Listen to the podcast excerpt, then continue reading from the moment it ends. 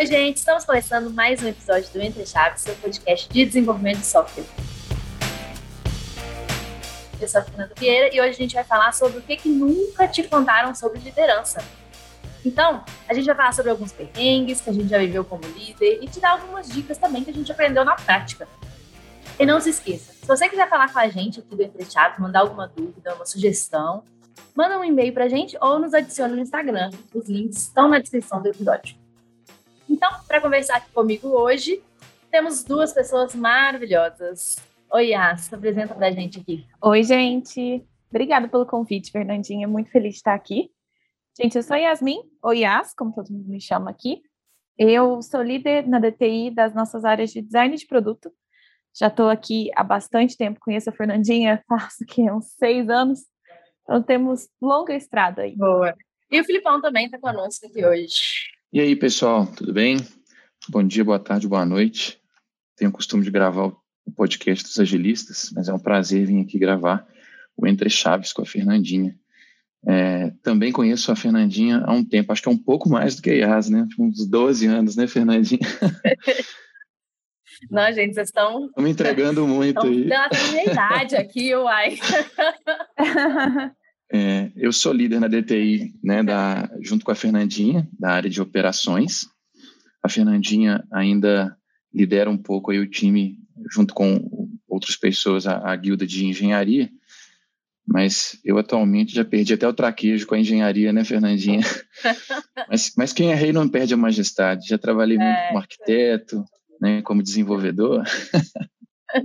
é isso aí. Ô, gente, quando eu comecei a pensar assim né, sobre perrengues de liderança, dicas de liderança, né, eu fiz uma, uma, uma reflexão muito grande sobre a minha trajetória desde antes de eu começar a liderar pessoas até hoje.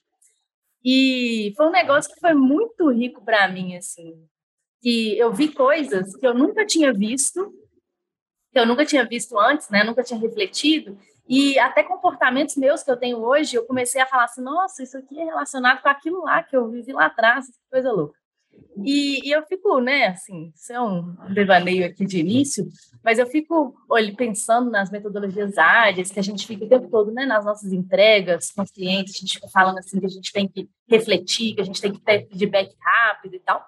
E eu acho que a gente mesmo não utiliza muito essas práticas ágeis para as nossas vidas, assim. A gente talvez não reflita tanto sobre a nossa trajetória, sobre né, o, o, o que, que a gente é hoje, produto do quê e tudo mais. E eu acho, né, igual eu falei, essa reflexão me ajudou muito a encontrar, a me conhecer como líder, saber os nossos pontos fortes, nossas fraquezas e onde que a gente quer chegar, é um negócio super importante que pode é, nos motivar e, consequentemente, motivar o time que a gente lidera, né? Então, nesse clima assim de reflexão da nossa trajetória é, e do que nunca nos disseram, né, sobre liderança, sobre nossos aprendizados, quem que pode começar aí contando algo para nós aí? Sobre... Ué, bora lá refletir um pouco esse assunto, né? Realmente tem uma gama muito grande de, de tópicos aí que a gente pode bater um papo aqui. É, eu, eu trouxe alguns pontos aqui para a gente refletir, Fernandinho. Primeiro que eu queria é, compartilhar para a gente bater um papo, né, se, o, se o tema é coisas que não te contaram sobre, sobre a liderança ou sobre ser um líder, acho que a primeira e, e, teve muito a ver com, com a forma como eu evoluí na minha carreira de líder, é que eu acredito que se tornar um líder não é sobre controlar ou coordenar necessariamente as pessoas, sabe? É mais sobre inspirar, cuidar, influenciar essas pessoas para que a gente possa tirar né, o melhor delas e para que elas possam tomar as melhores decisões. Né? É, nem sempre o, o, o líder deve estar por perto, deve estar controlando ou microgerenciando, mas sim influenciando e, e, sendo mais aquele líder parecido com a metáfora que a gente usa, já foi bem abordada lá nos agilistas, a metáfora do jardineiro, né? A gente não vê um jardineiro controlando, gritando com uma planta e ela vai crescer da melhor forma.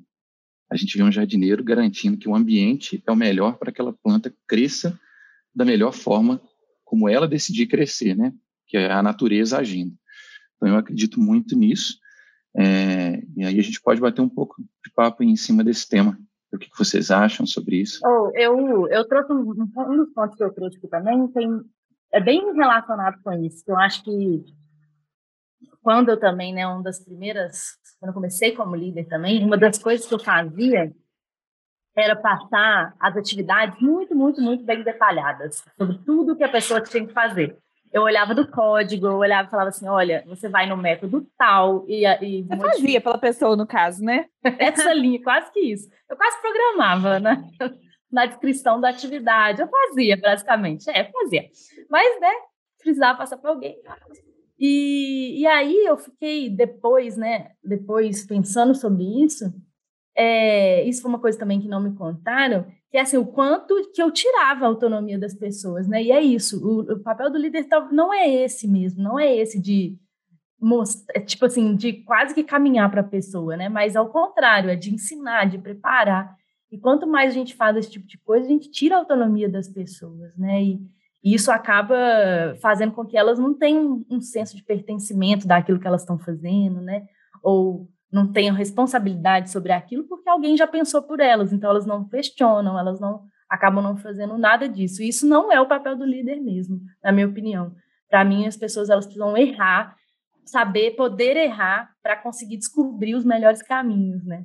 E o nosso papel ali como líder é mais fazer isso que você falou, né? Que é estar tá ali como suporte, como apoio, como, né? Acredito muito nisso também. A primeira coisa que, pelo menos, não me contaram, né, quando eu me tornei um líder, e para mim é a primeira, é o primeiro grande desafio que um líder é, encontra, é a capacidade, é, ter a capacidade de delegar. Esse é o primeiro desafio. É, e, e, assim, eu não sei se, se vai ser novidade ou não para os nossos ouvintes, mas é, tem líderes, inclusive, que passam toda uma carreira sem adquirir essa capacidade. Né? Isso é, é, é, muito assustador quando a gente fala é, é, sobre as novas formas de gestão, né? em que realmente a gente tem que saber delegar, influenciar e inspirar. E, e aí você falou duas palavras-chave para mim, que é senso de pertencimento e responsabilidade. Né? É, eu, na minha visão, na minha forma de enxergar, é praticamente impossível que você desenvolva o senso de responsabilidade em alguém se toda a decisão que ela toma, na verdade, é só uma execução de uma decisão já previamente tomada. Né? Aí a gente vai ouvir aquela frase clássica, né, que, que muitos líderes aí que nos ouvem talvez possa já ter ouvido. Uai, eu fiz o que você me pediu para fazer. eu não julguei se era certo ou se era errado. Você retira completamente a capacidade de julgamento de uma pessoa que é pensante, e é o que a gente espera delas. Né? Que na DTI a gente espera muito que nossos desenvolvedores, não importa o seu nível de carreira, se é estagiário, se é pleno, se é sênior, se é arquiteto, que as pessoas pensem, porque a, a, a porção que cada um pensa dentro de um squad é que desenvolve um produto fantástico. Então, se você toma as decisões por eles, você, você elimina uma cabeça pensante. Isso é muito triste. Desculpa, Yas, pode, pode falar, te cortei. Não, que isso. É porque tem uma, uma coisa legal que eu fiquei aqui me lembrando agora, que foi um super aprendizado na minha trajetória, que tem a ver com o que vocês estão falando, que é o seguinte, principalmente aqui na nossa realidade na DTI, né? Porque a gente está liderando times de múltiplos cenários. Então, os nossos times, eles não têm todos o mesmo cenário, eles não estão todos fazendo a mesma coisa. Então, e eu lembro que no começo isso para mim era muito um sofrimento, porque eu queria é, meio que, de alguma forma, ajudar todos os times a se comportarem de um jeito mais parecido com o ideal. Só que isso, na verdade, era muito ilusório, porque isso não vai existir, porque cada cenário é diferente, cada time é diferente, cada produto é diferente, então cada time precisa de alguma coisa. E aí, para conectar com esse lance da autonomia, né, é, parte desse exercício que eu tive que fazer é confiar nas pessoas que estão lá na ponta, dar autonomia para elas correrem atrás do que é melhor, mas, ao mesmo tempo, que é essa reflexão que eu queria trazer, autonomia sem muito direcionamento também é uma confusão danada. Então, eu tive que mudar completamente meu raciocínio de assim, não, eu não vou definir o que, a, o que os times estão fazendo, mas eu vou criar referências para os times olharem para essas referências, se inspirarem em cima delas, porque eles vão ter uma base, e aí eles vão poder exercer toda a autonomia e toda a criatividade que eles tiverem no seu contexto para fazer o melhor que eles puderem, porque eu confio neles. Então também tem esse ponto, porque é que você muda mesmo o jeito de liderança, né? Ao invés de você estar tá definindo as coisas, você está criando condições. E parte de criar condições pode ser criar essas referências comuns. Então, vocês também, eu sei que a vida de vocês é muito isso, né? Ficar criando artefatos e ferramentas e coisas para ajudar os times. Acho que isso também faz bastante parte do nosso formato, principalmente de liderança aqui. Exatamente, assim, eu, eu acredito muito que é isso que você falou, né? O nosso trabalho, meu e do Filipão, principalmente o seu também, que você acabou de falar, né? É isso, é criar referência, é, é não tirar autonomia, porque, porque também, né? É, o que, que, que adiantaria, né, a gente como líder aqui vir e falar o, todo o passo a passo, todo como, né? A gente fica falando muito sobre isso, né, Filipão? É, falar todo como, falar, é, né, deixar um negócio tão, tão formatado, né, tão prescritivo, que os, os times simplesmente se tornariam, como o Filipão já falou, executores. E isso acaba não leva, né, não leva o time a ser realmente motivado a, a estar ali e trabalhar por, naquele cenário, né? E, e, aí entra, fazendo uma contra-reflexão aqui, né, entra uma das maiores desafios que a gente tem, né, Iaço, Fernandinha, que é, é inspirar e conseguir comunicar bem que as ferramentas, né, o que está sendo criado não é uma regra a ser utilizada, e sim uma, uma, uma um direcionamento estratégico, como ele pode ser reinventado, mas que se você ainda não se sentir apto a reinventar, nós temos uma sugestão. Então, comunicar isso é um desafio muito grande também, né? Que as pessoas, é, acho que às vezes vêm de um mercado ou, ou, ou vêm de uma ideia mais tradicionalista, né? Em que não existe realmente autonomia, em que os líderes te falam como fazer. E aí, é, esse, eu acho que essa é, faz muito parte da nossa, da nossa realidade. Quebrar com isso e, e, e transmitir para as pessoas que o que é definido é uma visão estratégica. A execução ela, ela, ela tem sua autonomia. Né? Com essa ressalva que a Yas falou, a autonomia não é restrita porque ela é limitada pela estratégia. Né? Isso que você está falando, Filipão, tem tudo a ver com um dos uhum. pontos que eu queria trazer aqui para a discussão, que é o seguinte, que é uma coisa que eu também foi ficando muito clara para mim ao longo dos anos. Você falou aí até no começo da sua fala que um líder inspira. Então, parte dessa inspiração que você está falando aí é mostrar para as pessoas novos caminhos, é engajar as pessoas com uma novidade, com algo que a gente poderia fazer, um passo que a gente pode dar, convencer que alguma ferramenta pode mudar o jogo. Então, a gente está sempre falando com pessoas, passando ideias e tentando gerar engajamento das nossas ideias. E aí, o que é o grande aprendizado é que a gente tem que saber fazer isso muito bem. A gente tem que saber contar essas histórias muito bem. Tem que ter energia, tem que ter um discurso legal, engajante, não tem jeito. Porque quantas vezes. Não, não, é, e aí o ponto é assim: não adianta só o conhecimento técnico. Tipo assim, você ser muito fera tecnicamente naquele assunto. Se o jeito que você passa para o seu time, para a sua empresa, para o seu cliente, para seja quem for, a sua ideia, for só nessa linha técnica, não vai ser tão efetivo, por mais correto que você esteja tecnicamente. Então, você precisa saber conversar, saber engajar, ter energia no seu discurso, contar uma boa história. Isso faz muita, muita diferença, na minha opinião.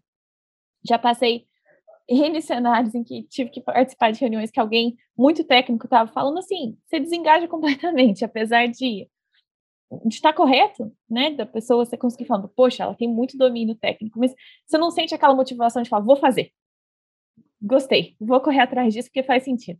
Acho que esse também é algo que nunca me contaram, mas que foi super importante de aprender ao longo desses anos. Nossa, perfeito. Assim, isso aí que você acabou de falar, né, é, foi traduzido numa expressão, né, que é o líder precisa de soft skill, né, assim, o líder ele não tem que ser só aquela pessoa extremamente técnica, né, é, inclusive é, eu brinco às vezes com algumas pessoas que é, em algumas situações é, uma pessoa em sua carreira acredita assim, não, eu tenho que me tornar um gestor, tenho que me tornar um líder, é só assim que eu vou ter evolução de carreira, né, e, e a pessoa é um, é, um, é um, excelente técnico, é um excelente arquiteto, e começa a enveredar para o lado né, da liderança, da gestão, mas lhe falta né, esse soft skill.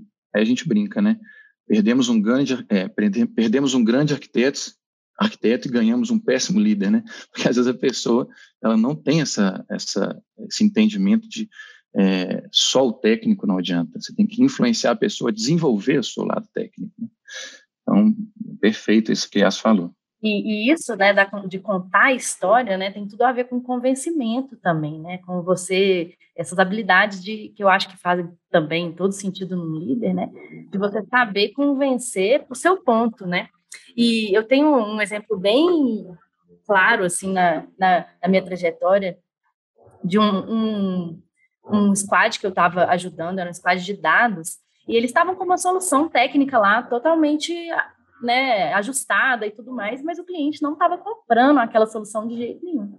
E o que, que a gente fez? A gente fez um desenho, né, um desenho de uma história de como aquilo iria funcionar. Ah, o fulaninho vai chegar e vai acontecer isso, e aí daqui a pouco, não sei o quê. E aí sim o cliente conseguiu entender o que, que, o que, que eles estavam propondo e, aceitar, e aceitou no final das contas. Então, acho que tudo também, né, é a gente, é convencimento, é a gente contar essa história, né, de fato, conseguir mostrar talvez mais uma imagem daquilo, né, mais do que ficar só ali no técnico. Isso também acontece muito aqui, né, quando a gente, a gente vai defender soluções técnicas, isso pode acontecer muito, né, já vi isso acontecendo é muito assim, a pessoa vai defender uma solução técnica, mas esquece que ela tem que contextualizar o negócio daquilo, ela tem que contar a história do porquê que ela está defendendo aquilo ali, né? E não só simplesmente assim, ah, meu código é esse aqui, eu vou mostrar isso aqui, gente, me ajuda. Não, de forma alguma, né? Gente, vamos aqui, eu estou fazendo esse código por causa disso, né? Porque eu quero resolver este problema. É porque às vezes eu só ia dizer que às vezes a gente apaixona pela solução técnica porque a gente sabe o quão difícil Sim. foi fazer e o quão bonito que tá, e a gente tem orgulho mesmo, porque a gente sabe o que, que tá ali por trás. Só que você esquece que às vezes a pessoa que está te ouvindo não está tão interessada, não está achando tão bonito quanto você que criou está achando. Você tem que conseguir contar essa historinha de um jeito que engaje com a sua audiência. Esse é o princípio de contar história, né? Você conta história para a audiência. Então, realmente, isso é uma skill super legal de desenvolver. Acho que faz super sentido. Totalmente. É, esse, esse exemplo que você deu, Fernandinho, assim, sobre contar uma historinha, sabe? É, eu vou lembrar aqui um, um, caso, né, com o, acho que um dos primeiros estagiários, junto com a Fernandinha, né, um dos primeiros estagiários da, da DTI, que é o Marcos Coelho, que já até gravou um episódio dos agilistas, né, o famoso Itumirim. Ele entrou junto com você, não foi, Fernandinho? Foi um pouquinho antes. Aí, assim, coisa antes. de, sei lá, um mês. Menos de um mês, é. se duvidar. A Fernandinha vai brigar comigo de ficar falando de coisas tão do passado, assim. É. Mas, assim, uma, uma, um fato marcante, porque o Itumirim foi o primeiro estagiário que eu liderei na DTI, né? Eu já tinha atuado como, como líder, né, nas empresas que trabalhei antes da gente fundar a DTI, mas, assim, é, simbolicamente, o DTI foi o, o, o Itumirim foi o primeiro estagiário que eu tive na DTI. E aí, passando histórias para ele, é, eu, eu, tive muito essa preocupação de, de pensar assim, peraí, aqui na DTI, quero tomar esse cuidado, de não, não formar só pessoas que se preocupam só com codificar, mas que preocupam-se o porquê de estarem codificando, que todo dia que acordarem de manhã, acreditem que estão acordando por um propósito maior. E aí, eu, antes de explicar a história para ele, eu ficava contando o caso. Era um sistema de logística de uma empresa de, de siderurgia, é, de logística marítima, eu ficava contando para ele como que funciona no porto, a vida de quem que ele estava é, é, alterando. Aí eu falava de personas, e as, antes de ser legal falar de personas, sem querer. Você veja só. Olha aqui, que avant-garde. E aí, e aí ele me deu um feedback uma vez, ele falou assim, falou assim, nossa, fica muito mais fácil eu entender o que, que eu tenho que fazer tecnicamente se eu sei que tipo de, de situação, que tipo de pessoa está tá utilizando aquilo que, que eu estou fazendo. E, principalmente, eu fico muito feliz de saber que eu estou transformando para melhor a vida de alguém. Então, isso traz propósito, né? Que é o que a gente falou lá atrás. Uhum.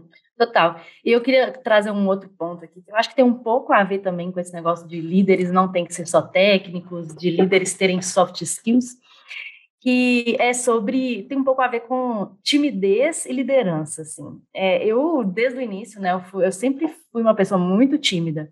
Então, no, no ah, início ah, tá. da minha carreira, não, é sério.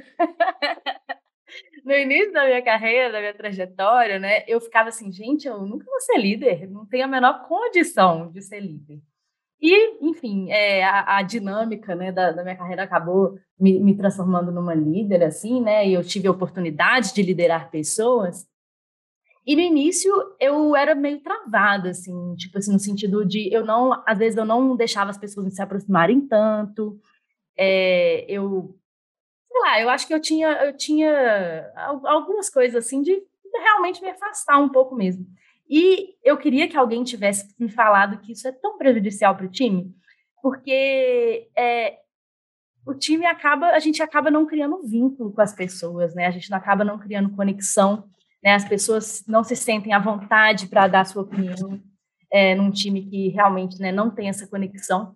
E aí diz, diz, o negócio fica muito ruim, porque sem opinião, né, sem a pessoa se dar, dar a opinião dela, ela acaba ficando sem compromisso com a res, responsabilidade do que ela está fazendo. E aí, é, sem compromisso, né, com essa responsabilidade, a gente não cria esse ambiente de confiança mesmo dentro do time. E a gente sabe que a confiança, né, ela é realmente um, um proxy para motivação, para as pessoas né, trabalharem mais motivadas, para as pessoas serem até mais produtivas. Então, é, hoje, assim, é, eu olhando para trás, né, eu gostaria que alguém tivesse me falado assim, não, sou calma, você pode ser uma líder, sendo, mesmo sendo essa pessoa um pouco mais é, um pouco mais tímida e tudo mais, mas deixa as pessoas se aproximarem, porque a gente tem que mostrar que nós somos pessoas comuns como todo mundo que está trabalhando conosco, né? E uma, uma, um, uma coisa super importante que eu percebi é que a gente mostrar as nossas vulnerabilidades é um negócio super importante que cria conectividade, né? A gente mostrar quem a gente é, as nossas falhas, né? É, traz essa conectividade com o nosso time. Tem até uma dinâmica muito legal que a gente aqui na DTI até faz, faz com frequência, que chama Failure Wall, que é exatamente a gente mostrar as nossas falhas. Gente, eu já falhei com isso, olha só, isso aqui eu fiz merda outro dia mesmo, aqui, ó, eu, semana passada eu fiz uma merda aqui, que droga. E a gente mostrar essas nossas falhas, mostrar essas nossas vulnerabilidades, nos torna muito mais suscetíveis a nos conectar com as pessoas, né? Então, eu acho que isso é a gente também, né? Eu acho que isso é uma coisa muito, muito importante. A gente não. Eu acho que eu tinha também isso muito, sabe? De tentar assim, ser sempre perfeita, você falar assim, nossa, que eu queria muito ser reconhecida como sendo, sabe assim?